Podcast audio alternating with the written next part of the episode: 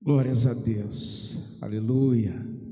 Nós queremos saudá-los, todos e todas, em nome de Jesus. Que a graça e a paz do Senhor esteja com você, sua casa, sobre todos, da sua família, e nesse tempo você seja edificado pela bendita palavra do Senhor. Nosso abraço, abraço que dou, que transmito em nome do pastor Marcelo Freitas, o nosso pastor, pastor titular da Igreja Batista Boas Novas, meu amigo querido, sinta-se abraçado pela equipe pastoral da Igreja Batista Boas Novas. Queremos dar início a este culto, sabendo que o centro, o centro dessa celebração é o nome do Senhor. É a sua bendita palavra que certamente, poderosamente fala ao coração de cada um de nós. Meus amigos, amigas, queridos irmãos, nós queremos, antes de prosseguirmos com nossa oração da igreja, oração intercessória, nós queremos lembrar alguns avisos muito importantes para a semana que se inicia. O primeiro deles é sobre uh, o modo no qual você pode uh, dedicar ao Senhor seus dízimos, ofertas, modo como você pode devolver ao Senhor em gratidão aquilo que de fato pertence ao Senhor e fazendo é, de forma alegre. Nós queremos dar as, as possibilidades para você fazer essa entrega vindo até a secretaria e com isso eu quero abrir um parêntese que o funcionamento da secretaria volta ao normal também uh, o expediente dos funcionários da igreja voltaram ao normal a partir de amanhã. Você pode vir no expediente do horário comercial fazer a entrega do seu envelope no gasofilácio agora o dia inteiro, tá bom? De 8 a meio-dia e de 14 às 18. Quero lembrar que você que pode, dispõe de fazer transferência bancária, você quer fazer um TED ou um DOC, você pode fazer, a conta da igreja estará disponível para você e você pode transmitir o comprovante de, de, de transferência para o nosso tesoureiro, irmão Clés, ou na ausência dele, o irmão Cleiton Damasceno. Esse é o primeiro lembrete que quero fazer, sem me esquecer de bem dizer o nome do Senhor pela fidelidade dos, dos irmãos que têm se dedicado é, tem entregue, tem feito com que a obra do Senhor não pare, mas avance. Por isso nós bendizemos o nome do Senhor. Também quero lembrá-lo que nós estamos em campanha. O tempo não é fácil. O tempo que eu me refiro, o tempo é frio, os ventos estão gelados, a, a fome ela é, é nos assiste de perto, a uns mais que os outros e como igreja, nós estamos mobilizados para eh, alcançarmos o máximo de pessoas que pudermos com os nossos recursos, bens, com os nossos com as nossas finanças, de modo que o sofrimento de alguns eh, de algumas famílias seja minimizado. Queremos lembrá-los que desse modo você pode trazer à secretaria esses recursos, né, cobertores, alimentos é, vestuário, toda forma, você pode entregar aqui para a Thelma nesse horário que nós acabamos de lembrar os irmãos. Também quero lembrar que a igreja está mobilizada, está mobilizada, abençoando a família Xavier, fazendo com que ah, tenham conforto, tenham um pouco mais de alegria no coração. Os recursos os irmãos têm doado. Deve parecer para você na sua tela o modo pelo qual você pode fazer essa contribuição e essa dedicação, sabendo que nós somos uma família. Diante disso, nós vamos orar. Nós temos muitas razões pelas quais interceder, mas também nós temos muitas, tantas outras razões pelas quais nós devemos agradecer, bem dizer ao nosso Deus. Falamos domingo passado Precisamos repetir nesse domingo: muitos são os acometidos pela Covid, muitos estão debaixo de diagnósticos tristes, mas também muitos são aqueles recuperados, muitos são os que foram devolvidos ao lar, ao seio da família e hoje podem celebrar a Deus. Muitos estão conectados conosco nessa live, neste culto ao Senhor e certamente se alegram saber que nós, é, como igreja, intercedemos, suplicamos ao Senhor pelas vidas, pelas famílias e nós queremos assim continuar nos lembrando sempre destes queridos irmãos sempre suplicando a Deus para que estes dias maus sejam minimizados, sejam diminuídos, sejam remidos, para que nós possamos é, voltar ao nosso convívio, voltar à, à nossa comunhão. É, vamos orar nesse momento, vamos suplicar ao nosso Deus, nesse momento, vamos agradecer ao nosso Deus por todas as dádivas recebidas das suas maravilhosas mãos. Ore comigo. Deus bendito, santo, eterno e digno é o Senhor. Nós estamos, Senhor meu Deus, aqui com um gesto de reverência, um gesto, Pai bendito, que remete à solenidade deste momento, reconhecendo quem Tu és, Deus sobre todos os homens e mulheres, nós encurvamos as nossas cabeças, Pai amado, e nesse gesto nós dizemos ao Senhor: Tu podes tudo, Tu podes todas as coisas, Senhor. Nós queremos assim abrir este momento intercessório pela Tua igreja, bendizendo Teu santo nome pelas ricas bênçãos às quais temos sido favorecidos. Bendizemos o Senhor, ó Pai amado, porque temos sido levados de um lado para o outro e temos percebido que o vento do Senhor nos tem sido o vento de discernimento, dia após dia, nós temos sido conduzidos pela tua graça, e enquanto a fraqueza se nos é real, a força do Senhor prevalece conosco sobre as nossas vidas, como os testemunhos que nós ouvimos aqui, como os compartilhamentos que foram entregues hoje, Pai amado e que remetem a que o Senhor não dorme, o Senhor não falha, o Senhor não se esconde, não se exime, o Senhor não se limita. Nós queremos te bem dizer, porque neste momento o Senhor está curando do Covid, neste momento o Senhor está fazendo com que pulmões se dilatem e possam respirar como outrora. Neste momento o Senhor está sim curando enfermos. Neste momento o Senhor está prolongando dias. Neste momento o Senhor está revertendo quadros. Nós queremos te adorar por isso, ó Pai. Porque a tua palavra é fiel e a tua mão é conosco. Bendizemos o teu nome, querido Deus. Mas também, Senhor, nos posicionamos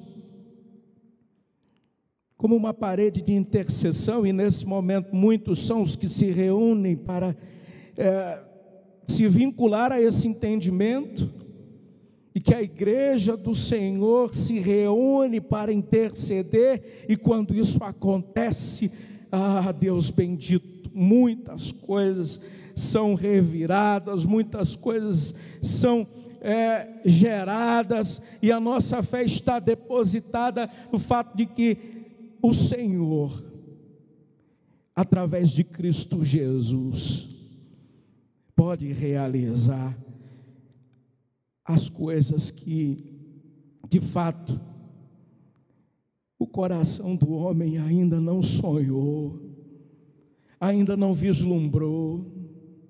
Mas de fato, Pai amado, Pai bendito, a nossa fé que nós depositamos diante dos teus pés.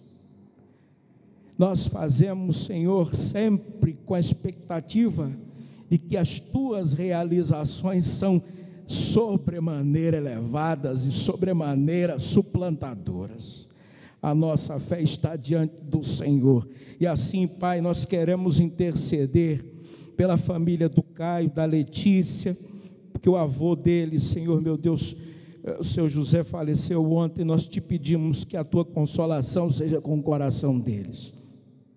Desse modo, com todos os enlutados, Pai. Nós pedimos, ó Deus, que o Senhor alcance na caminhada todos que nesse momento estejam, Senhor, sem aquele abraço todos os dias, porque já não está mais ao lado, o luto é real. Nós te pedimos que a tua bendita consolação seja derramada, Senhor. Nós te suplicamos, ó Deus, que a tua misericórdia atue nas é, vidas dos profissionais de saúde que estão a plantão atrás de plantão, Senhor meu Deus, envolvidos, prestando é, contas a familiares, cuidando de regular aparelhos, cuidando de dosar medicações, Senhor, tantas dessas coisas que não passa pela nossa cabeça, como é a intensidade da rotina da terapia intensiva, de um leito de hospital. Pai amado, nós te pedimos que a tua misericórdia seja sobre os profissionais da saúde e que sobre eles, Senhor meu Deus, haja um alento tal, uma graça tal, Senhor meu Deus, que eles tenham no Senhor a paz a paz que excede todo entendimento. Que eles tenham no Senhor, ó Deus, graça, alegria, vontade de prosseguir, Pai amado. Nós te pedimos que o Senhor ajude a todos e todas do nosso país, do mundo, Senhor meu Deus, que estão nesse momento complicado, das crises que nós temos vislumbrado, econômica, a saúde, crise política, essas coisas que são próprias, que estão perto da gente, nós te pedimos, ó Deus, que o Senhor nos ajude a viver, a passar, a discernir e a, sobretudo, temer ao teu nome diante dessas coisas todas, temer ao Senhor, entregarmos nossos caminhos ao Senhor, Pai amado. Rendermos ao Senhor a nossa devoção e vida, Senhor Ajuda os nossos governantes, ajuda, Senhor, os governantes do nosso, do nosso mundo. Pai bendito, coloca direção, coloca senso de responsabilidade, coloca objetivo. Sim, Pai amado, coisas essenciais para a nossa vida. Cinge-nos de coragem, Senhor, como povo, e ajuda-nos, ó Deus, que nós busquemos no Senhor a saída para as coisas quais temos nos envolvido, em todos os aspectos, ó Pai. Nós queremos assim te entregar esta oração intercessória, devotando ao Senhor a nossa fé e a nossa obediência. Em nome de Jesus. Amém. Querido, abra sua Bíblia para a nossa reflexão dessa noite em Êxodo capítulo 3. Nós vamos fazer a leitura na versão ao meio da revista e atualizada, dos versos 7 ao verso 12, verso 7 ao verso 12, portanto, de Êxodo capítulo 3. Êxodo 3 vai aparecer na sua tela, a partir do versículo 7 ao versículo 12. Disse ainda o Senhor: Certamente vi a aflição do meu povo que está no Egito e ouvi o seu clamor por causa dos seus exatores. Conheço-lhe o sofrimento, por isso desci a fim de livrá-lo da mão dos egípcios e para fazê-lo subir daquela terra a uma terra boa e ampla, terra que mana leite e mel lugar do cananeu, do eteu, do amorreu, do ferezeu, do eveu e do jebuseu. Pois o clamor dos filhos de Israel chegou até mim, e também vejo a opressão com que os egípcios os estão oprimindo. Vem agora, e eu te enviarei a Faraó, para que tires o meu povo, os filhos de Israel, do Egito então disse, disse Moisés a Deus: Quem sou eu para ir a Faraó e tirar do Egito os filhos de Israel? Deus lhe respondeu: Eu serei contigo e este será o sinal de que eu te enviei. Depois de haveres tirado o povo do Egito, servireis a Deus neste monte. Deus aplique em nossos corações Sua santa palavra. Vamos orar mais uma vez. Deus bendito, fala conosco através da Tua palavra, Senhor. Tua palavra que é luz, lâmpada. Tua palavra que é o vigor, nós precisamos a nossa alma, de modo especial nesse tempo. Todos os dias, Senhor, que seja assim o clamor do nosso coração. Fala conosco, em nome de Jesus. Faço novamente a leitura do texto dos versos 11 e 12, diz o seguinte: Então Moisés disse a Deus: Quem sou eu que vá a Faraó e tire do Egito os filhos de Israel? Deus lhe respondeu: Certamente eu serei contigo, e isto te será por sinal de que eu te enviei quando houveres tirado este povo do Egito, servireis a Deus neste monte. Meus irmãos, é, eu tenho um tema para propor para essa reflexão. Você vai para onde e com quem? É o tema que eu quero propor. É uma pergunta retórica. E quando penso sobre essas coisas, eu penso na adolescência. Todos nós tivemos. E no decorrer dessa adolescência, juventude, sair de casa dizendo aos pais aquele simples: é, pai, vou ali, mãe, vou ali. Obviamente que não poderia ficar sem uma intervenção mais pontual, concordam? E nisso, quase sempre se ouvia de volta do pai ou da mãe: você vai aonde e, e com quem? Quase sempre. É muito bom lembrar disso, mas só agora, só agora que o tempo passou, porque naquela, naquele momento prestar essa conta não era lá das melhores tarefas, não é? Os meninos, meninas que o digam, não é? Mas a pergunta dos pais aos filhos, enquanto adolescentes, enquanto jovens, se torna uh, uma singela reflexão nesse momento da vida. Você vai para onde e com quem? agora fala sobre missões e companhias, agora fala sobre destinos e guias, mas em última análise, fala sobre objetivo, eternidade e promessa. Portanto, nós queremos refletir por um instante sobre essas questões. Você sabe que, afinal de contas, é, presumir controle é algo nosso. Nós presumimos controle das coisas. Assim como a demarcação de limites, que sejam esses limites incertos, que sejam eles extrapolados.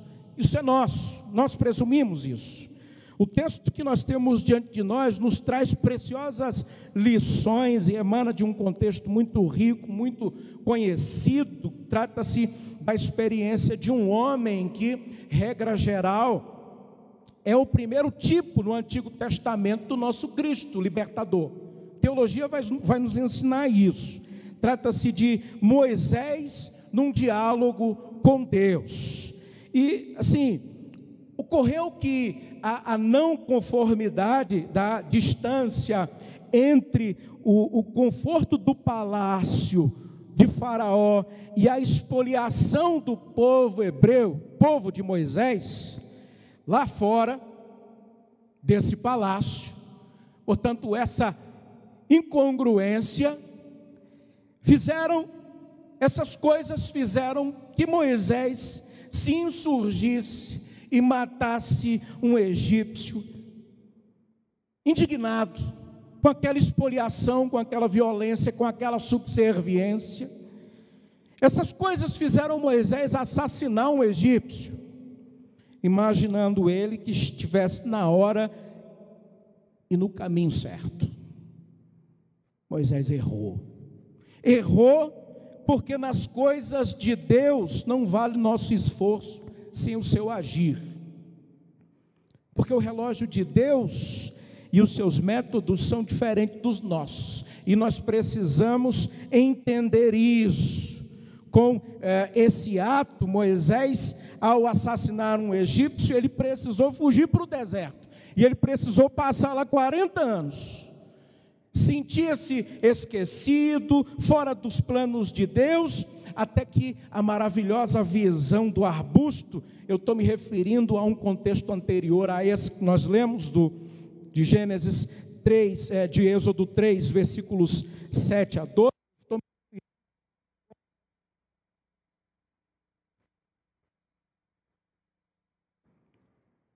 Eu estou me referindo agora a esse contexto em que é, Moisés é, está assombrado pela visão do arbusto, um arbusto que se queimava e não se consumia. Isso lhe chama a atenção de modo muito profundo. E Deus disse, é, nesse momento, nessa visão, nesse contexto, algo assim.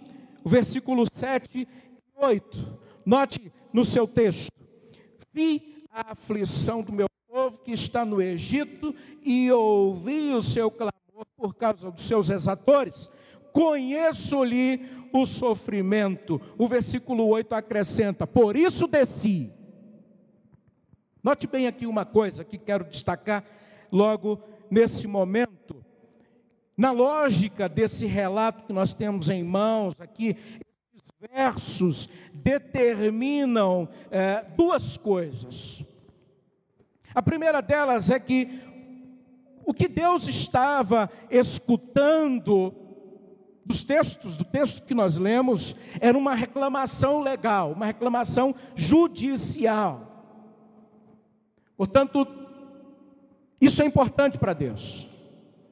Não pensemos que quando os limites são ultrapassados, Deus não os vê. Não pense quando as coisas são feitas às exasperações, Deus não nota. Deus nota. A reclamação que Deus escuta é uma reclamação judicial, legal, do povo. Suplica a Deus.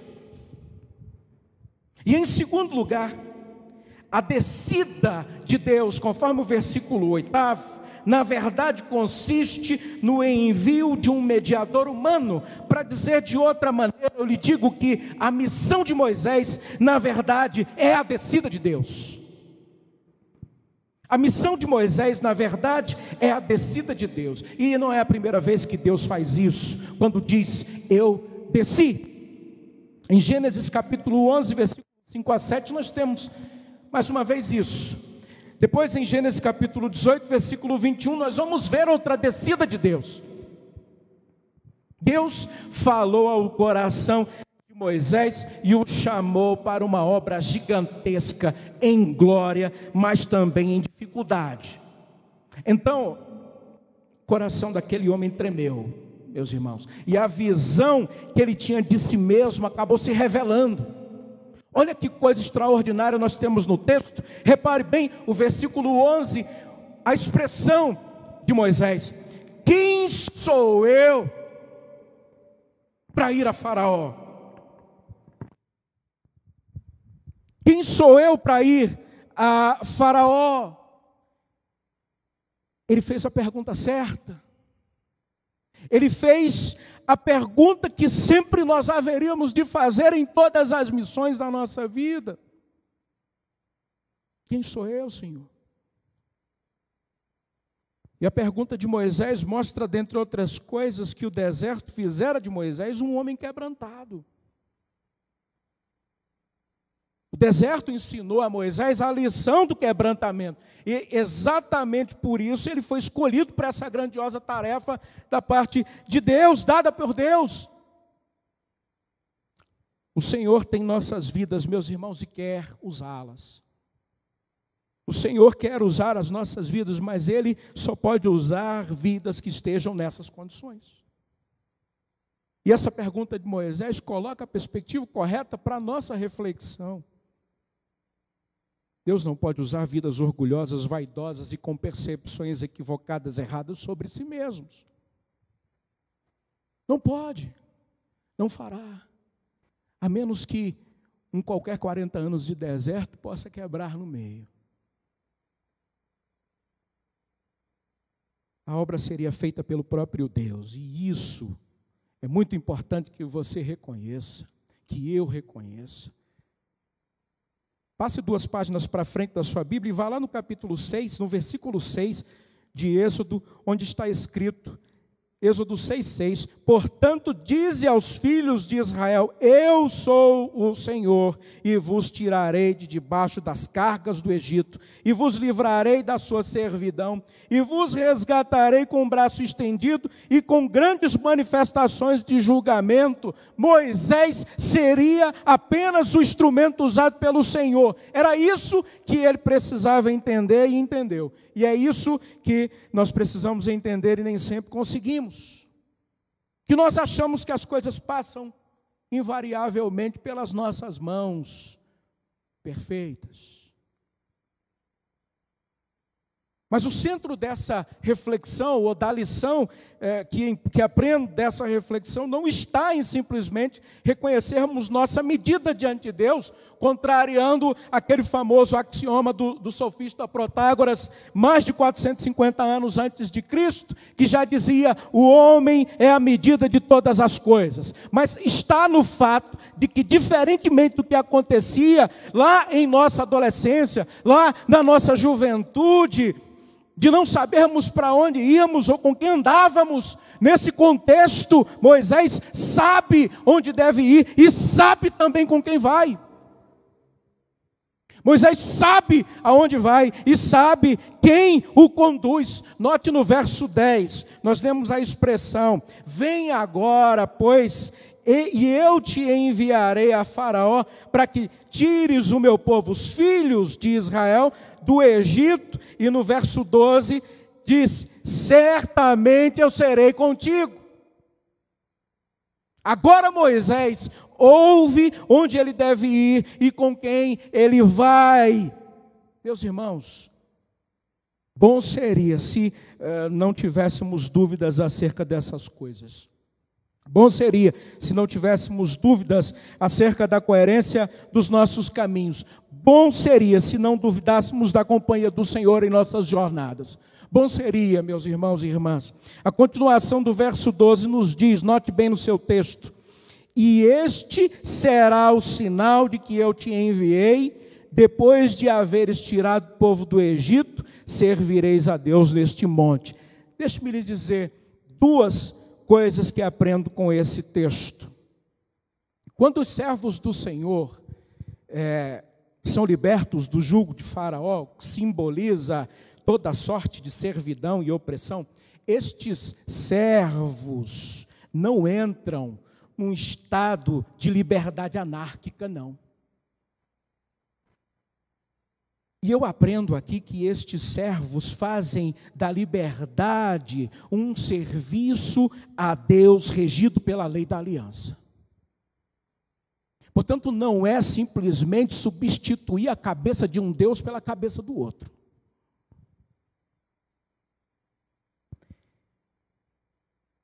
Nós estamos vendo que o sinal dado vai fazer com que o povo seja livre, de fato será, mas essa liberdade precisa ser regida por uma lei de troca, de aliança, sobretudo de confiança. É assim que Deus quer se relacionar conosco. E exatamente por isso, eis o grande desafio do Êxodo. E a segunda lição que eu aprendo com esse texto é Passar, o grande desafio do Êxodo, na verdade, é passar da escravidão do serviço a Faraó à liberdade do serviço a Deus. É o grande desafio. Porque os nossos manejos, eles são muito é, dinâmicos muitas vezes, mas por hora também são muito mecânicos. E nós somos muito reducionistas. E achamos do mesmo jeito que eu fazia ali, agora eu vou fazer aqui. Pelo simples ato de fazer, de refletir, de reproduzir. O desafio do êxodo, meus irmãos, é esse: passar da escravidão do serviço a Faraó à liberdade do serviço a Deus. O que nós estamos dizendo para você é que servir a Deus está entendido, texto sagrado, como a liberdade a qual todos precisamos entender. Servir a Deus, portanto, é liberdade. E só há uma forma de êxito, de êxito nesse sentido, sabendo que nós estamos nesse caminho com Deus verdadeiramente, construindo com Deus, com Ele a nossa história. Melhor dizendo, a história dele. Porque essa história é a história da salvação, a história de Deus. A história que Deus escreve e tem prumo perfeito em Cristo e nos faz graciosamente participantes dela. Nós somos resgatados o tempo inteiro. Nós estamos nos vendo no retrato de um povo, povo hebreu, nós nos enxergamos no retrato e precisamos entender: Deus fez isso também aqui. Deus fez isso também nas nossas vidas. Porque, meus irmãos, nós não podemos perder a oportunidade de cooperar com o Senhor e a bênção de sermos testemunhas de grandes, magníficas obras que, é, para a nossa vida, são significativos e para a vida de pessoas que estão à nossa volta ainda muito mais. Nós não podemos perder essas oportunidades. Mas é preciso aprender uma terceira verdade muito importante. Repare que no verso 12 há uma menção aqui de um sinal, que na verdade é um paradoxo. Significa dizer que quase sempre é um sinal se dá no momento da missão, no momento do comissionamento, ou, ou enquanto a missão vai acontecendo. Reparem bem, mas é, é via de regra, o sinal antecede a missão. Repare bem como esse texto é diferente, esse relato é diferente. O sinal que se dá a, a, aqui no versículo 12 é relativo ao término da missão. Ao término da missão. E este, leio mais uma vez o verso 12: será o sinal de que eu te enviei depois de haveres tirado o povo do Egito servireis a Deus neste monte. E este será o sinal de que eu te enviei, depois de haveres tirado o povo do Egito, servireis a Deus neste monte. Repare, em primeiro lugar, isso vale para que nós reflitamos sobre o que precisa acontecer antes de mais nada. Para falarmos eh, de Moisés e de todos nós, antes de mais nada, o que é exigido de nós é fé e obediência. O sinal que Deus dá está no final ou no início. Depois, quando a missão for cumprida, todo gesto solene será um culto a Deus para que todas as consciências, a minha consciência, a sua consciência, a de todos nós, que todos nós reconheçamos a riqueza da liberdade verdadeira, da, da liberdade verdadeira que da parte de Deus foi concedida. Todas as consciências, num gesto solene. O fato de dizer que neste monte onde Deus está se referindo, o fato de que Deus está apontando para um sinal congregacional, e o fato, é, por último, e de modo muito especial, o sinal de Deus revela que, é, mostra que o ponto onde nossa missão deve chegar é, na verdade, o ponto onde ela terá a sua validade plenificada. Onde a nossa missão será validada, sem vitimismos pelo caminho, sem questões menores, sem necessidade de autoafirmação. Meus irmãos e irmãs, aonde você vai e com quem você vai, não é mais a pergunta do pai e da mãe. Não. Aonde você vai, com quem vai, agora é, é o Senhor que quer saber. E como eu já te disse, isso é uma pergunta retórica que eu faço a você, mas Deus se encarrega de responder. Deus se encarrega de responder e diz: Você vai até Faraó cumprir uma missão, mas saiba que o palácio de Faraó não é o seu último destino. Mas saiba mais além disso: eu vou com você. Portanto, as paradas pelo caminho que são apontadas, elas são, elas precisam ser compreendidas como sendo apontamentos de Deus. E mais que isso, a presença do Senhor, a companhia do Senhor, a promessa do Senhor de permanecer junto, de permanecer ao lado, ela está muito clarificada nesse texto. Portanto, Deus se encarrega de responder onde você vai e com quem você vai. Você vai aonde Deus te disser para ir e você vai acompanhado pelo próprio Senhor. E eu quero concluir dizendo, o tempo em que nós também nos prepararemos aqui para cantar mais um cântico, um hino e celebrarmos a ceia do Senhor. Você também aí pode já ir se ajustando. Moisés, meus irmãos, é o tipo isso quer dizer que se Moisés é o tipo, Cristo é o perfeito. Moisés é a sombra, Cristo é a luz plena. Moisés é um tipo de libertador, Cristo é a plenitude dessa libertação. Em certo momento crítico da vida de Cristo, ou melhor, no fim da vida do Senhor, ele já se encontra na cruz, e ao seu lado está o malfeitor que reconhece a sua medida e o seu salário justo diante de Cristo e da sua inocência, e se contrapondo ao que do outro lado blasfemava de Jesus, repreende-o e diz que está registrado lá em Lucas capítulo 23, versículo 40 Tu nem ainda temes a Deus, estando na mesma condenação, no que houve de Jesus imediatamente.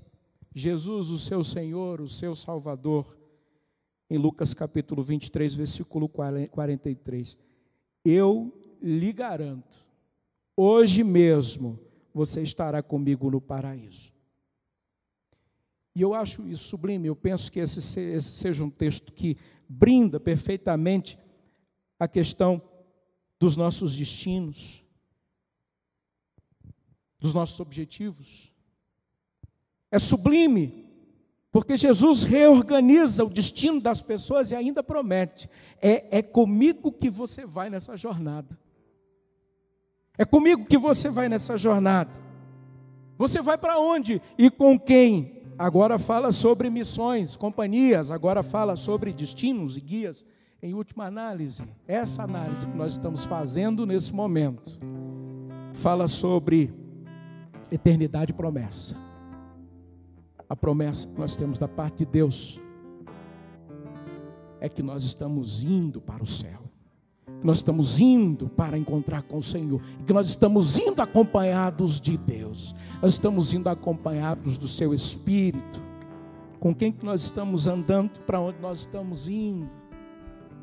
Meus irmãos e irmãs, que Cristo seja aquele que dirige nossa vida rumo à vida. No nome dele nós oramos e agradecemos. Vamos cantar ao Senhor. Logo mais iremos celebrar os elementos da ceia do Senhor.